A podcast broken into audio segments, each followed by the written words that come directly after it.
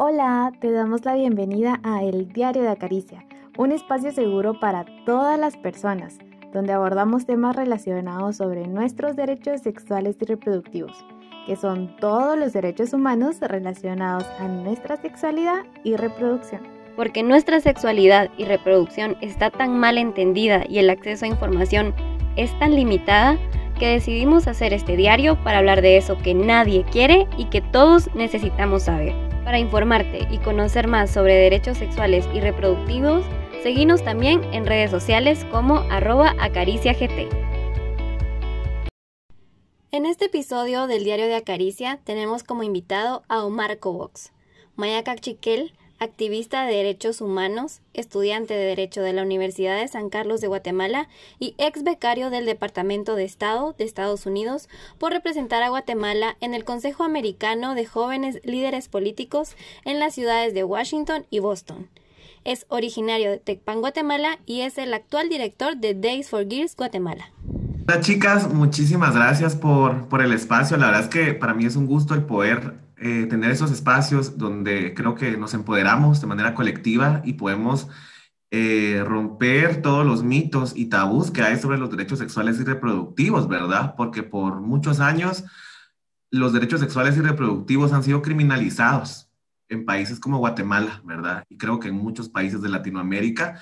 Y creo importantísimo el hecho que podamos, como juventudes, hablar de derechos sexuales y reproductivos. Gracias, Omar, y qué bueno tenerte acá.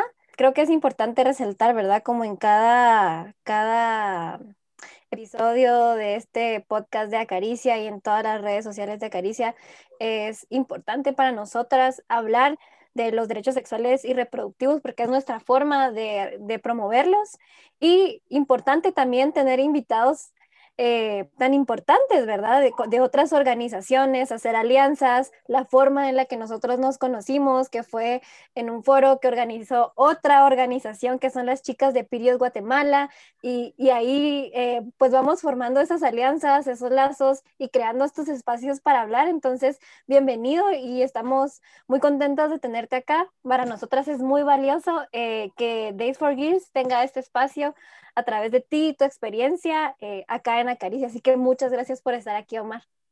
Gracias a ustedes, chicas. La verdad es que para Days for Girls, Guatemala es un verdadero gusto el poder tener espacios de diálogo, espacios de empoderamiento colectivo, ¿verdad? Y siempre que tenemos la oportunidad de aprender más o de conocer el trabajo de otras organizaciones y colectivos como el de ustedes, nosotros lo valoramos un montón. Gracias, Omar. Y creo que ahorita pensándolo, no sé si estoy bien o mal, es el primer invitado hombre que tenemos en el diario de Caricia. ¡Qué alegre! Sí, sí, sí, sí, es el primer invitado hombre, que ese es el primer invitado, eres el primer invitado hombre. No sé si te gusta que te, te traten de tú, de vos, pero... Pues la verdad es que como ustedes están cómodas, chicas, yo la verdad es que me muy bien con el voz guatemalteco. Eh, pero... Sí, sí, sí. De vos estamos bien. Gracias, Omar. Y este, bueno, como les, les comentamos al principio, él es perteneciente a Days for Girls. Y eh, pues para conocer un poquito más de lo que tú haces y de lo que hace Days for Girls, no sé si nos quieres contar. Claro, bueno, pues primero que nada quiero contarles que Days for Girls International fue fundada en el año 2018 por la estadounidense Celeste Emergence después que ella visitó un orfanato en Nairobi, en Kenia. Ella descubrió que las niñas que tenían la menstruación permanecían en sus dormitorios durante días encerradas, sentadas en cartones para absorber su flujo menstrual. Y una de las razones principales era que no podían pagar los productos de higiene femenina, ¿verdad? Entonces, lo primero que hizo Celeste fue organizar una donación de toallas sanitarias desechables, pero se dio cuenta que la donación cubría la necesidad de las niñas solo por un periodo de tiempo y que no era una solución sostenible. Entonces decidió fundar Days for Girls International y somos la única organización en el mundo que promueve la equidad menstrual, la salud, la dignidad y las oportunidades para todas y todos. Nuestros productos se entregan en, todo el mundo, en kits de alta calidad, ¿verdad? También tenemos dos programas globales sobre gestión menstrual dirigido a niñas, mujeres y hombres. Actualmente la organización ha tenido la oportunidad de llegar a más de 2 millones de niñas en más de 144 países. Y la oficina de Guatemala, pues es la oficina regional para Latinoamérica. Y la verdad es que trabajar en esta organización es una experiencia maravillosa porque nos da la oportunidad de poder romper muchos mitos y tabús que hay sobre la menstruación. Y creo que yo estoy, estoy rompiendo uno en este momento, que es que un hombre esté hablando de la menstruación, ¿verdad? Porque por muchos años se nos ha inculcado que la menstruación debe ser un secreto. Una, que debe ser hablado solo por mujeres y que no debe ser hablado en voz alta, ¿verdad? Pero como organización creemos que es importante romper los mitos y tabús que hay sobre la menstruación y uno de los pasos es poder tener estos espacios con mujeres, con niñas, con personas de la diversidad y por supuesto con chicos. Gracias, Omar. Em, tomando eh, nota de lo que tú decías que hace Days for Girls, ¿podrías contarnos un poco a qué se refieren con equidad menstrual? Claro, la equidad menstrual nos referimos a que todas las niñas tengan acceso a los productos menstruales, ¿verdad? A que no haya ninguna niña, ninguna mujer en el mundo que no tenga acceso a los productos menstruales. Muchas gracias. Sí, creo que el trabajo de Days for Girls, la verdad es que nosotras lo empezamos a conocer hace poco y nos parece bastante valioso, ¿verdad? También por el tema de, del medio ambiente, ¿verdad? Que también ustedes toman mucho en cuenta eso, ¿verdad? Y sus productos también son em, amigables con el medio ambiente. Claro. De hecho, el tema del medio ambiente es un pilar fundamental para Days for Girls, ¿verdad? Pero también algo que es importantísimo para la organización es asegurarnos que todas las niñas y mujeres tengan acceso a los productos, porque para muchas mujeres es un verdadero desafío el poder tener dinero y comprar los productos menstruales cada mes. Y como ustedes saben, la menstruación no para en las pandemias, no para en los desastres naturales. Y es importantísimo, ¿verdad? Asegurarnos que todas las niñas y las mujeres tengan acceso a los productos. Y qué mejor que sean productos de calidad y que sean productos que sean más amigables con el medio ambiente y con el cuerpo de las mujeres. Sí, mi primera toalla de tela la compré gracias a Days for Girls. y, ¡Ay, qué alegre! Y mm, bueno, es un reto también para Caricia y es un trabajo muy bonito el que ustedes hacen, que es el trabajar con diferentes sectores, eh, digámoslo así, de Guatemala, llegar a las comunidades rurales, que, para Caricia es un sueño llegar ahí, ¿verdad? Y que estamos trabajando para hacerlo, pero ¿qué tan diferente es eh, el trabajar con estos diferentes sectores del país para Days for Girls? Bueno, primero que nada es un reto y es un desafío gigantesco llegar a las comunidades rurales. Pues llegar a las comunidades del área rural es un verdadero desafío, ¿verdad? Porque como organización también tenemos retos de autosostenibilidad. Y creo que desde que empecé a trabajar en Days for Girls, uno de mis planes siempre ha sido el poder dirigir el 80% de los proyectos al área rural, porque es ahí donde las niñas y las mujeres no tienen ningún tipo de información sobre la menstruación. En sus casas jamás les han hablado de qué es la menstruación o de los cambios físicos que van a tener durante la pubertad, por ejemplo. Y nos hemos topado con niñas y mujeres que han tenido que buscar otras alternativas, ¿verdad? Para cubrir el tema de la menstruación utilizando pedacitos de ropa vieja, pedacitos de hojas, plásticos, porque realmente no tienen el dinero suficiente para poder adquirir los productos de higiene menstrual. Entonces, para nosotros como organización, el llegar al área rural es lo más lindo que nos puede pasar, porque sabemos que las niñas se van a quedar con productos de calidad y que van a escuchar muchas veces por primera vez información relacionada a su cuerpo, información relacionada a la menstruación. Eh, nos hemos topado con muchos casos de niñas y mujeres que cuando estamos en las sesiones nos cuentan que se sienten muy felices de participar en, en los talleres porque ellas no conocían nada de su cuerpo, no conocían que tenían ovarios, que tenían un útero o que tenían el cervix, ¿verdad? Y ni mucho menos la función de cada parte del cuerpo. Entonces, creo que el empoderar a las mujeres y a las niñas de las comunidades, comunidades rurales nos ha permitido el también hacer que más mujeres tengan acceso a nuestros productos menstruales, y sin lugar a duda en el área rural es donde más se, debería trabajar porque son las mujeres y las niñas las que tienen más retos en el área rural, ¿verdad? Económicos. Hemos encontrado familias donde hay siete niñas y mujeres. ¿Y qué pasa?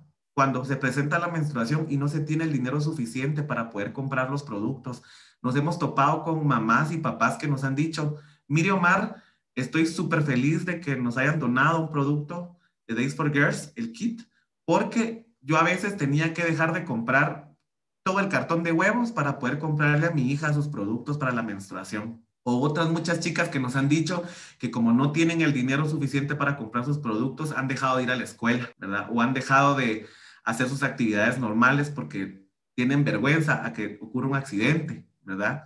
Y aún encima, la menstruación acapara muchos tabús y mitos, ¿verdad? Mucho bullying en muchas oportunidades.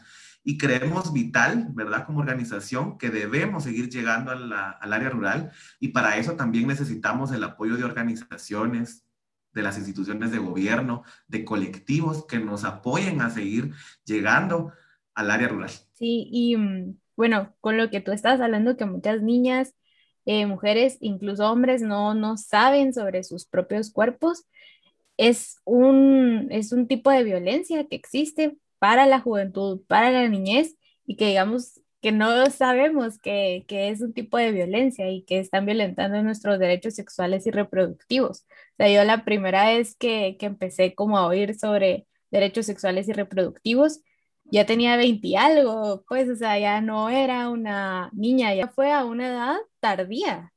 Entonces, como tú decís, ver esta información sobre la menstruación es un tema de empoderamiento y que muchas personas no lo ven así. Hablar de menstruación con niñas es empoderarlas.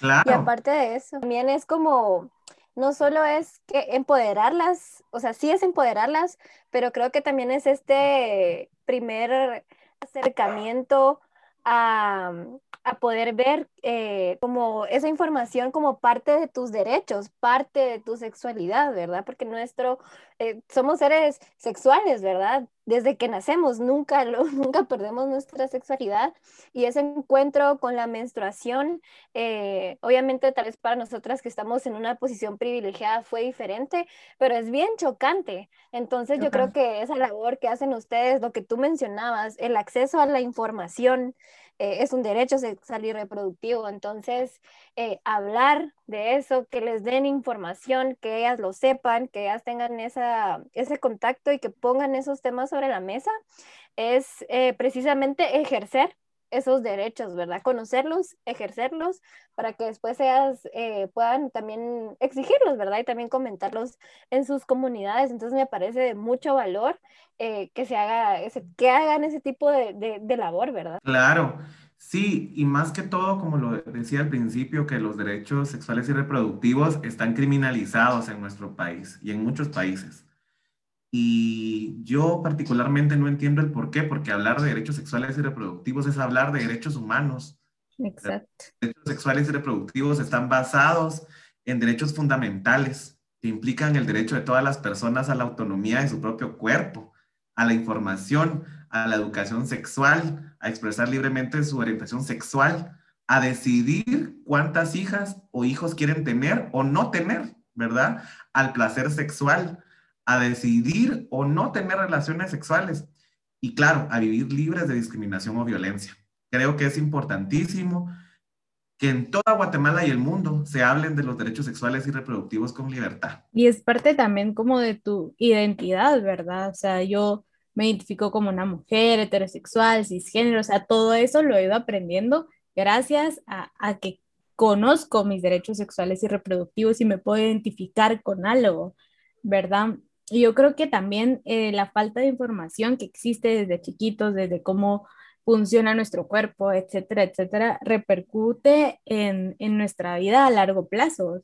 En Acaricia, por ejemplo, Carol y yo estábamos investigando sobre la brecha orgásmica que existe y entonces hablarle a los hombres de que los cuerpos de las mujeres pues no están diseñados para darles placer, sino que este pues nosotros vamos a sentir placer porque es nuestro cuerpo, ¿verdad? también es importante y es algo que nos llamó la atención y que nos gusta bastante de Days for Girls, que traten también de educar a los hombres, ¿verdad? De involucrarlos. Y fíjate que a nivel mundial, Days for Girls tiene un programa que se llama Hombres que Saben. Y todo el mundo se preguntará qué hacen los hombres en talleres sobre menstruación. Y para nosotros como organización es vital que los chicos y los hombres participen en nuestros talleres porque si bien es cierto, no vamos a entender nunca la menstruación desde lo vivencial, pero sí podemos sensibilizarnos, podemos tener información básica. Y es importante también que hombres participen en nuestros programas, porque para muchas niñas en las escuelas y en los colegios, el único consuelo y la única fuente de información son los maestros, son los enfermeros en el centro de salud, son los psicólogos. Entonces, es vital que hombres puedan estar empoderados también de este tema. En nuestros talleres hemos tenido a chicos que cuando les preguntamos por qué participan en nuestros talleres nos dicen, bueno, porque tengo hermanas, tengo novia, quiero ser papá algún día y estoy seguro que cabe la posibilidad que voy a tener una hija y quiero poder informarle sobre el proceso menstrual y que ella no tenga miedo a hablar conmigo sobre un proceso que es lo más natural del mundo, ¿verdad? Entonces, como organización creemos que los hombres deben participar en los talleres sobre gestión menstrual porque los hombres sensibilizados no van a hacer bullying. Muchas veces las mujeres reciben bullying por parte de hombres cuando por alguna razón alguna chica tiene algún accidente con la menstruación y son bulleadas las chicas por hombres. Entonces creemos que si empoderamos a los hombres también podemos romper los mitos y tabús que hay sobre la menstruación, porque muchas veces las mujeres no pueden hablar de la menstruación con libertad porque hay hombres en el grupo. Pero si los hombres están empoderados y sensibilizados, las mujeres no van a tener necesidad de hablar del tema de la menstruación en secreto o en voz baja como regularmente ocurre, ¿verdad? En los espacios públicos, en la escuela. Y quiero darles un ejemplo bien claro que yo sé que en algún momento lo han visto o tal vez les ha pasado, ¿verdad? Que muchas chicas cuando van a las tiendas de la esquina a comprar sus toallitas plásticas desechables, van con toda la vergüenza del mundo y muchas veces eh, las personas que atienden se burlan de ellas, ¿verdad? Y a veces hasta les ponen las toallitas en una bolsa negra para que nadie mire el contenido de la bolsa. En pleno siglo XXI siguen pasando ese tipo de cosas y muchas niñas y mujeres prefieren no comprar las toallitas a tener esa experiencia que eh, de verdad es muy desagradable, ¿verdad? A mí me pasaba mucho que mi mamá me mandaba cuando era niño a comprar sus toallas femeninas a los supermercados. Y yo al principio no sabía absolutamente nada cuáles eran las toallas que mi mamá utilizaba, por ejemplo, y me recuerdo que muchas personas se reían de mí, ¿verdad? Los hombres me gritaban eh, el maricón está comprando sus toallas, que ese niño es gay porque está comprando toallas de mujeres. Entonces, creemos importantísimo que las mujeres tengan la libertad de hablar de la menstruación en cualquier espacio. Pero eso también lo logramos haciendo que los hombres estén sensibilizados y que no sean ajenos a este tema, porque sin menstruación no hubieran mujeres ni hubieran hombres. La menstruación es algo vital en la sociedad y creo que por lo mismo debe ser abordado con libertad, sin ninguna pena, sin vergüenza. Sí, eh, yo, bueno, Acaricia estuvo participando en el foro IDEA de este año y una de las ponentes decía como, si ustedes creen que hablar sobre la menstruación no limita, ¿qué tan cómoda te sentís de ir con tu jefe hombre a decirle que tuviste un accidente y que por esa razón tenés que salir a comprar una toalla o tenés que ir a cambiarte o no te sentís cómoda y te tenés que ir a tu casa, ¿verdad? Yo creo que nadie mis jefes, por ejemplo, han sido todos hombres y yo tal vez con uno me he sentido cómoda de decirle, mira, me pasó este, esta cosa, que bueno, no, no me ha pasado y espero que no me pase, por lo mismo, ¿verdad? Pero, pero claro que, que limita en muchos espacios, ¿verdad? Y aparte también creo que esta construcción de quitarnos esos tabúes, esa vergüenza, eh, es difícil para las mujeres y para las personas menstruantes eh, porque a mí me pasaba cuando iba, iba de vacaciones a San Marcos, yo me acuerdo que, que, iba a comprar toallas y las envolvían en papel periódico y después las metían en una bolsa, así lo más secreto del universo. Y entonces hasta ahora, ya con 25 años, cuando voy a un baño ya llevo la, no me la escondo, no, llevo la toalla en la mano, pues no me la escondo, trato de no tener vergüenza, pero es algo que yo me tengo que estar recordando a mí misma, ¿verdad? Porque traigo toda mi vida detrás con estos tabúes, con esta idea de que eh, estoy mala, estoy enferma, estoy en mis días, como verlo también como algo negativo, ¿verdad? Y que tal vez yo creo que también es válido, ¿verdad? Que no todas pasamos en nuestro periodo menstrual de la misma manera, ¿verdad? Pero eh, como tú lo decías, que la menstruación es esencial en la vida, es parte de la salud de las personas menstruantes. Eh, es parte de ser alguien saludable. Entonces, eh, creo que para una es difícil, me imagino que para los hombres ha de ser súper más difícil. Yo me acuerdo que estuve en un taller hace algunos años, tal como ahí en 2016, y nos pasaron una toalla, ¿verdad? De una toalla y habían hombres, ¿va? Y tenía un, era un amigo de, de la U que estaba a la par de mí y él abrió, ¿va? Y le quitó como el pegamento y me dice, pero ¿por qué se pegan esto ahí? Y así como, es que eso no nos lo pegamos, o sea, va al revés. me, me, da risa, pero es que, o sea, ni eso, o sea, nunca en su vida había abierto una toalla, ¿verdad? Entonces yo creo que tampoco es como que los hombres tengan que ir a comprar toallas y verlas y ser expertos, pero creo que quitarse esos tabúes es súper importante. Sí, la verdad es que eh, nosotros como organización creemos que el poner sobre la mesa en el imaginario colectivo la menstruación es vital. Y de hecho, por esa misma razón, el año pasado nos decidimos a grabar un documental porque nos pareció súper chistoso que en la actualidad en YouTube no haya un documental que hable sobre la menstruación desde la voz de mujeres reales.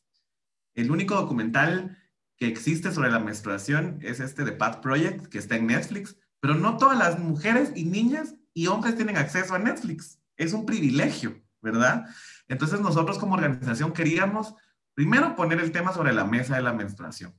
Luego, que las mujeres tuvieran un material que hablara sobre la menstruación y los retos que las mujeres enfrentan para la gestión menstrual y pudieran replicarlo en sus organizaciones. De hecho, este documental se llama Kick Voces Menstruantes y está disponible en YouTube, ¿verdad? Y está en toda la disposición para que las organizaciones, colectivos e instituciones empiecen a abordar el tema de la menstruación y que también las niñas y las mujeres se den cuenta que en Guatemala, en diferentes territorios, hay mujeres que tuvieron el mismo proceso, ¿verdad? Hay abuelas que hace 40, 50 años tuvieron la misma carencia de información que se está teniendo actualmente.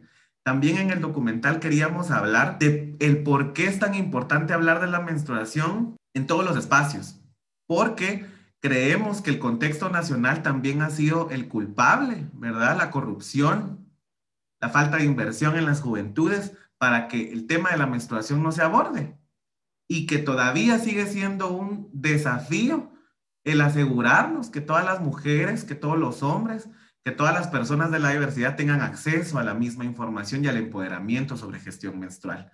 Y creo que el documental fue un resultado de muchos esfuerzos.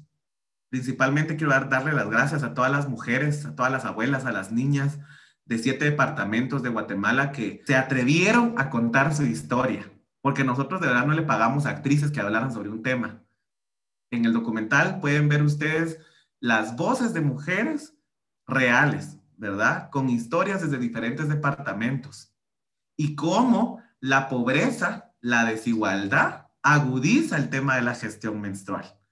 Porque no podemos hablar de menstruación sin hablar de pobreza, de falta de oportunidades, porque la menstruación está inmersa en este tema y como organización creemos que este documental está abriendo muchas puertas para que otras organizaciones y colectivos empiecen a abordar el tema de la menstruación porque reconocemos que como organización no podemos cubrir y llegar a todas las niñas y mujeres de Guatemala. Actualmente, en tres años, cuatro años que llevamos en Guatemala, solo hemos llegado a 11 mil niñas de manera directa. Es un número que parece pequeño, pero nos ha costado un montón porque hay muchos desafíos.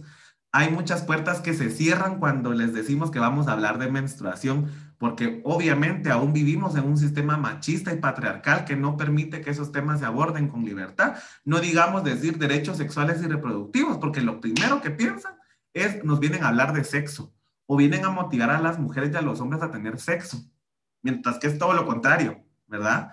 Entonces, creemos fielmente que debemos seguir trabajando en comunidad, que debemos seguir respaldándonos como organizaciones, como colectivos. Y de hecho, eh, lo hemos estado haciendo durante el último año, ¿verdad? Trabajando con lideresas y líderes en las comunidades, con colectivos, con organizaciones que quieren empezar a hablar del tema y que muchas veces no encuentran las herramientas ni la forma de hablar de un tema que es tan normal, pero que por muchos años ha sido silenciado. Creemos importante que todas las mujeres y niñas de Guatemala puedan hablar de este tema con dignidad, con libertad, sin, sentirse acusadas, sin, sentirse mal vistas, sin sentirse eh, con miedo al, hablar de un tema que es súper normal. Y creo que el trabajo de Days for Girls en el mundo es maravilloso y agradecemos a todas las organizaciones y a todas las aliadas, aliados que están confiando en nosotros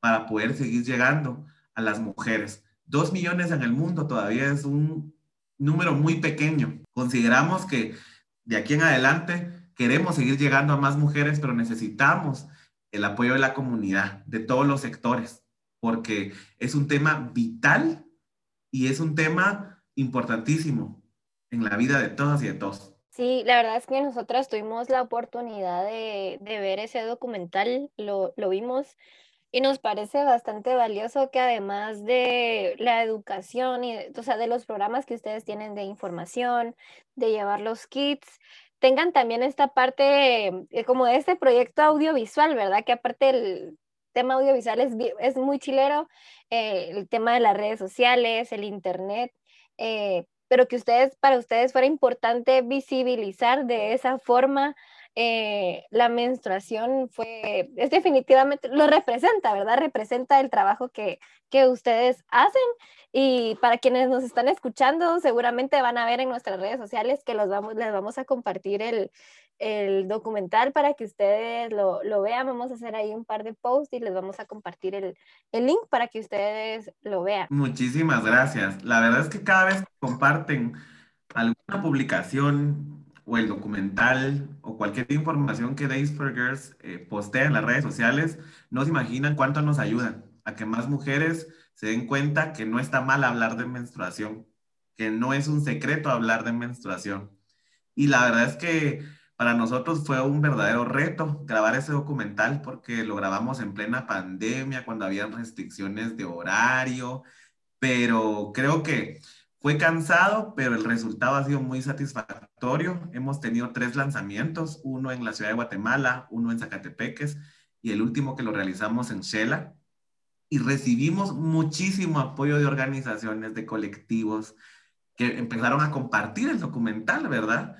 Y todas las personas que, por ejemplo, vieron el documental en los lanzamientos nos decían al final del evento, eh, mire Omar, yo me sentí identificada con lo que le pasó a la chica de San Juan La Laguna, o me sentí identificada con lo que pasó la abuela, o me sentí identificada con que me daba vergüenza hablar de la menstruación con mi familia.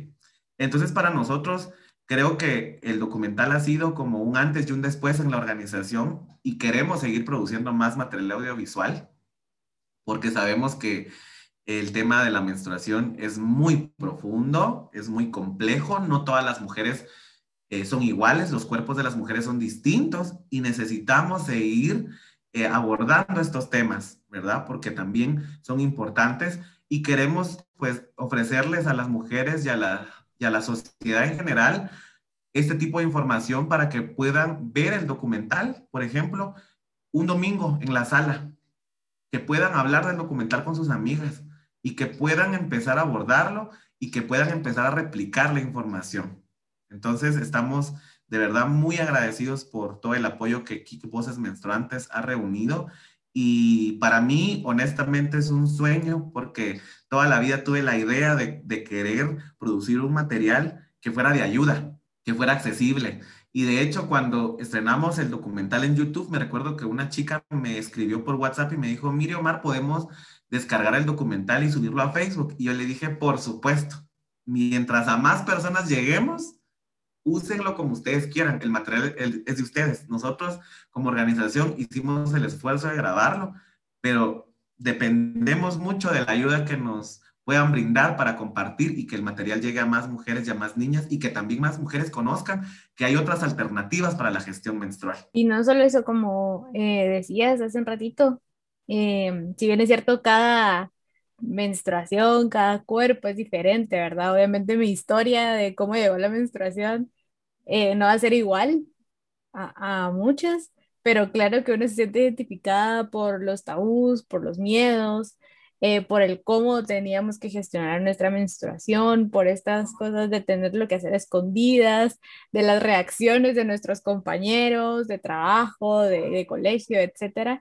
Entonces, digamos que tal vez, obviamente, obviamente no es la misma historia para todas las personas menstruantes, pero existe un sentimiento común que es el que hace el detonante de, de estos movimientos como Days for Girls, como Period, como Acaricia, porque queremos visibilizar ese sentimiento que nos lleva a, a, bloquear nuestra sexualidad, a bloquear nuestro sentimiento, nuestra conexión con nuestro cuerpo. Claro, y nosotros como Days for Girls Guatemala abrazamos a movimientos colectivos como Period, como Acaricia, que están abriendo la brecha, que están abriendo camino para que más mujeres estén informadas.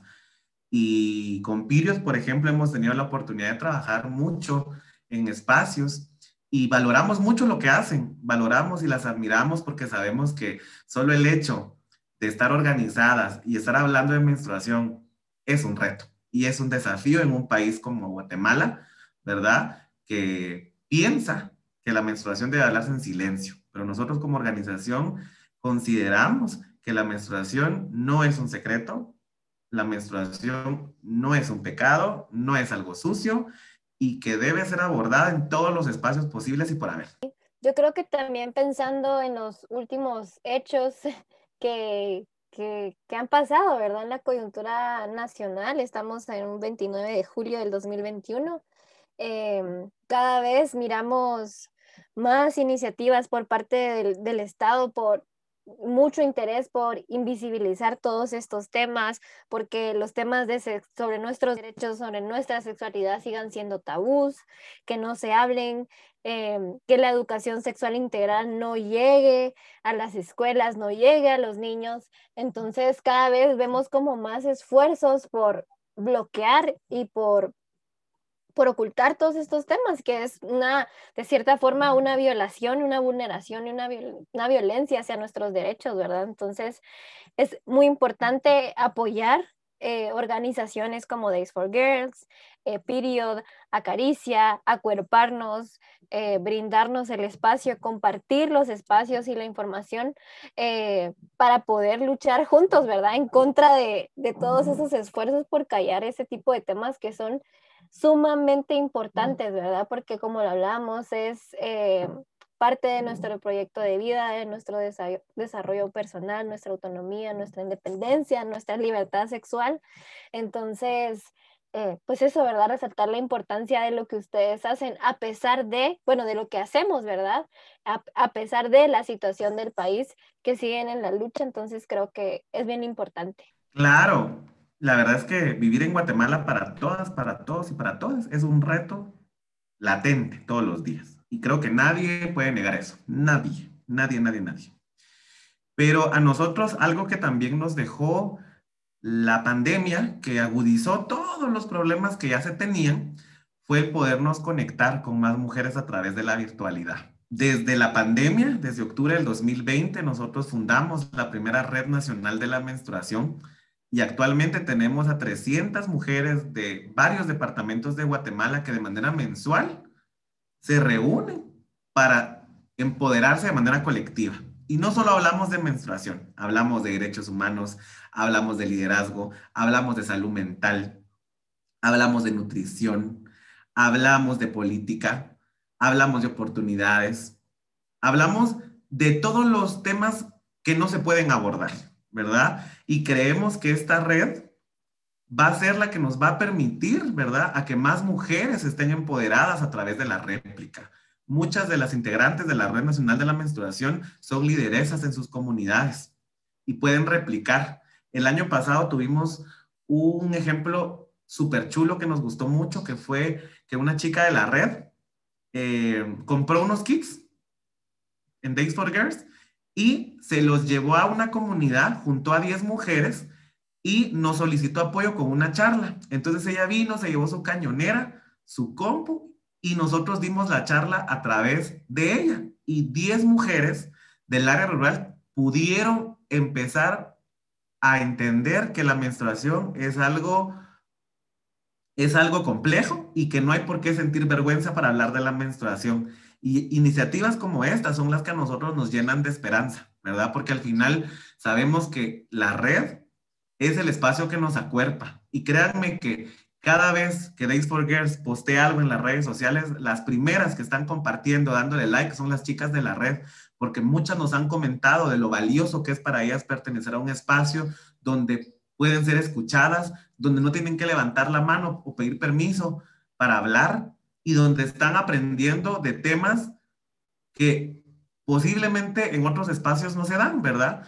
Entonces nosotros, por ejemplo, eh, a la red le tenemos mucho cariño y toda nuestra energía, porque sabemos que es un espacio que está llegando a muchas mujeres en Guatemala, a muchísimas mujeres en Guatemala. Hay muchas chicas que ya están dando réplicas de lo que aprenden en la red.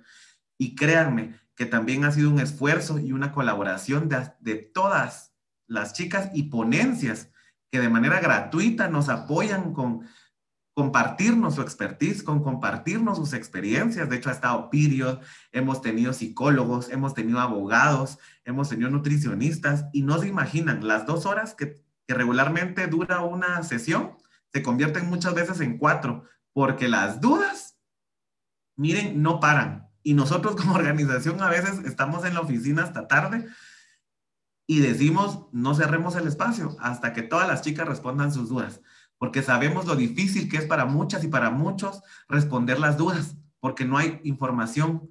Las redes sociales, si bien es cierto, se han convertido en un canal de comunicación, pero también se han convertido en un lugar donde no tenemos información que necesitamos. Se han convertido para ver memes, para ver chistes, para ver críticas, para escuchar eh, comentarios machistas, sexistas, homofóbicos, pero muchas veces las redes sociales no están funcionando para empoderar. Entonces nosotros en la Red Nacional de la Menstruación ofrecemos este espacio, es un espacio gratuito, las chicas no pagan absolutamente nada y nos reunimos de manera mensual y la convocatoria pues siempre está abierta para que más chicas y chicos puedan participar.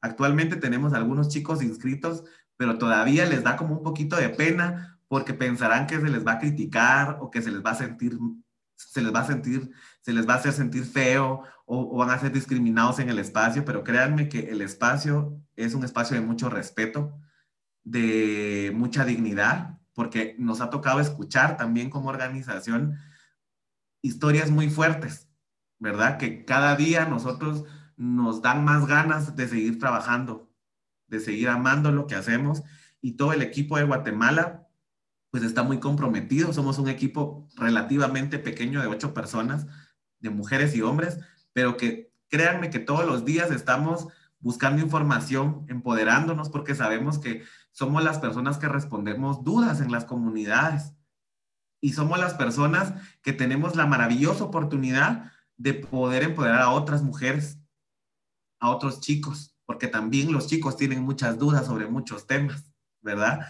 Y estamos realmente felices de poder estar en este espacio, en este podcast, para poder hacer que más personas conozcan Days for Girls. Sí, como tú decías que cuando hablabas de es que 10 mujeres, uno piensa que es como un número chiquito, pero en serio que cuando uno se empodera sobre su cuerpo, sobre la menstruación, sobre sus derechos, logra pequeñas cosas que para uno es muchísimo, o sea, y un ejemplo que ahorita me vino a la cabeza es como este mes em, yo pude llevar mi toalla sanitaria sin miedo, llevándolo por todo el pasillo de mi trabajo, enfrente de hombres, enfrente de mi jefe, hasta el baño, sin miedo. Y para mí eso, o sea, antes no lo hacía y ahora lo hago y me siento súper bien, hasta con ganas de mírenme.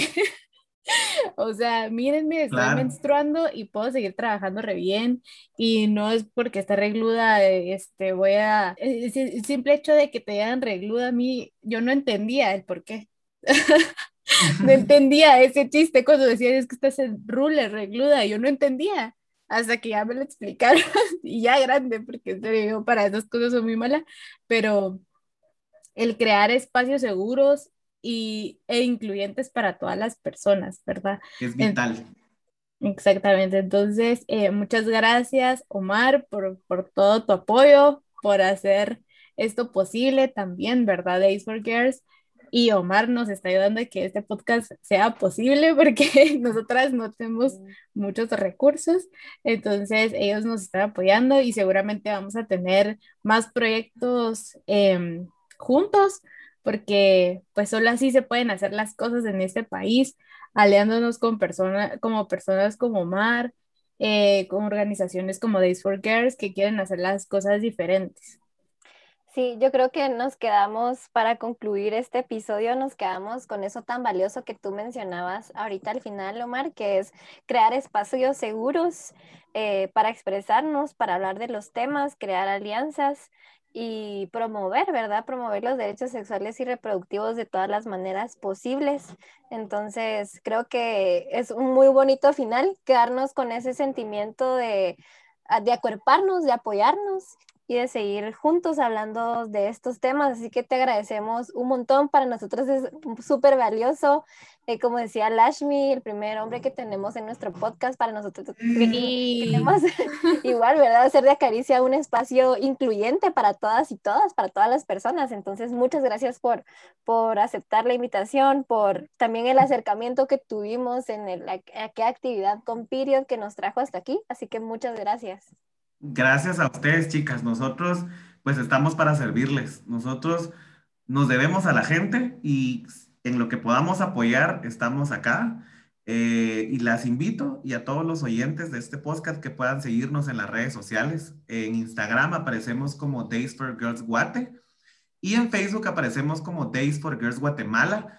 Actualmente tenemos la oficina central ubicada en Panajachel pero también tenemos empresas sociales, ¿verdad? Así que si, por ejemplo, ustedes están en el Quiché, tenemos eh, una empresa social en el territorio Ixil, en Chajul tenemos charlas en el idioma Ixil, también tenemos empresa social en San José Poaquil, tenemos charlas en Cachiquel, también tenemos eh, presencia en Santiago Atitlán, tenemos charlas en Tzutzujil, y la verdad es que gracias a estos espacios que ustedes abren, también más personas conocen de Days for Girls. Y la verdad es que creemos que juntos, juntas, podemos seguir empoderando a las juventudes, empoderando a las mujeres.